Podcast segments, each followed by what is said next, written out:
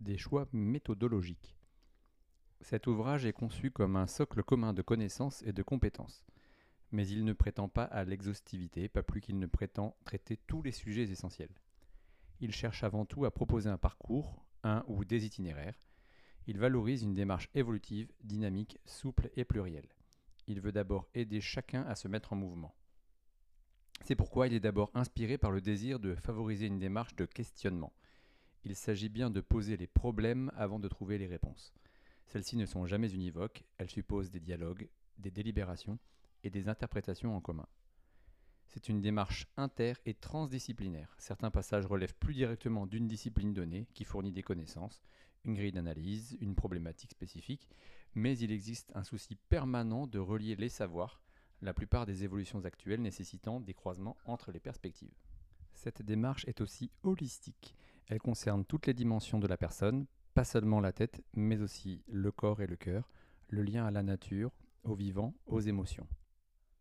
Elle est ouverte à la multiplicité des contextes et cultures à partir d'un ancrage dans la modernité occidentale, marqué à la fois par l'idéal démocratique et le capital consumériste et extractiviste. Une place particulière est accordée à une interrogation épistémologique, anthropologique, éthique, afin d'approfondir nos manières particulières de nous rapporter au monde, aux êtres humains et aux non-humains, de définir le bien vivre, en somme. Le souci d'un universel concret est présent. Notre collectif a cherché à valoriser la richesse des traditions culturelles sans jamais renoncer à l'ancrage dans une commune humanité, cette dernière pouvant s'élargir à une fraternité avec tout le vivant et les vivants. Cet ouvrage est aussi une prise de position relative au diagnostic porté sur les limites planétaires et à leurs conséquences sociales et politiques.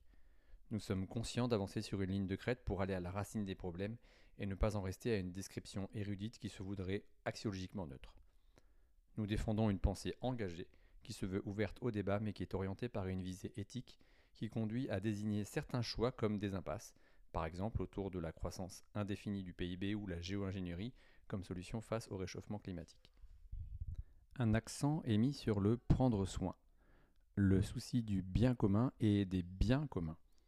Au fond, le défi principal de la grande transition est de fournir des ressources aux individus et aux sociétés afin de mieux prendre soin des milieux vivants, de la diversité biologique et culturelle, des personnes proches et lointaines. Il s'agit de favoriser des dispositifs et des institutions au service de telles relations ajustées aux autres, à la nature et à soi-même. Cette perspective conduit à s'intéresser à la fois aux finalités reconnues par des citoyens et aux règles et aux processus en commun qui permettent un accord sur les fins et la mise en œuvre de moyens adaptés.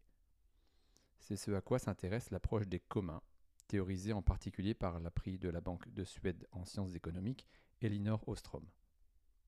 La question n'est pas d'abord celle de savoir si les ressources planétaires doivent être gérées par des pouvoirs publics ou par des acteurs privés, mais plutôt de voir comment sont assurées des décisions et des actions partagées à différentes échelles.